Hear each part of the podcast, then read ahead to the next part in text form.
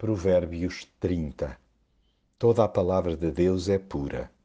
Ele é um escudo para os que nele confiam. Nada acrescentes às suas palavras, para que ele não te repreenda e tu sejas achado mentiroso.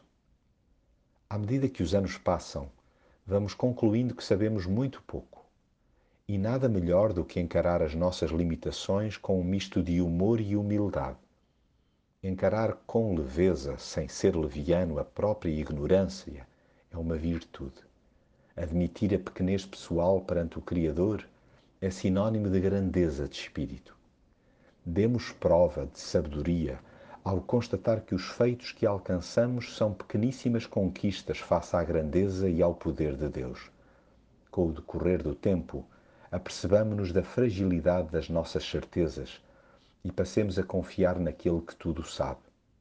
Confinemos, pois, o que pensamos, dizemos e fazemos ao seu parecer. Caso contrário, corremos o risco de ele nos desmentir.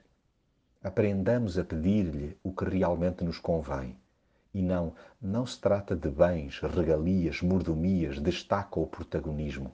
Apenas e tão somente que ele nos ajuda a andar longe da falsidade e da mentira Aproximamo-nos da maturidade quando deixamos de nos preocupar em ter muito ou pouco e nos centramos no suficiente para viver sem jamais nos afastarmos dele. Crescemos por dentro à medida que fugimos dos mexericos, da altivez e da avareza. Permanece raquítico de alma quem vive para acumular e é incapaz de se doar até à família. Apreciemos a vida e as coisas simples que nos são proporcionadas a cada dia. Embasbaquemo-nos e deliciemo-nos com os pequenos milagres que acontecem debaixo dos nossos olhos a todo o momento. Mais do que explicações elaboradas, encantemo-nos com os fascinantes caminhos da águia no céu, da cobra na rocha, do navio no alto mar e do homem com uma mulher. É claro que, por outro lado, há desequilíbrios que nos deixam perplexos, mas não nos conformemos e denunciemo-los. Atentemos para o exemplo que vem de pequenos seres, para ganharmos coragem para dar a volta por cima.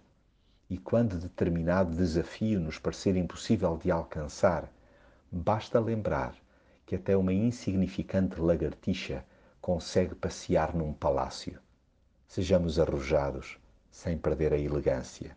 E se aqui e acolá tivermos passado das marcas agindo de forma arrogante ou estúpida, paremos de insistir no erro, façamos marcha atrás, peçamos desculpa e retomemos o trilho do bem.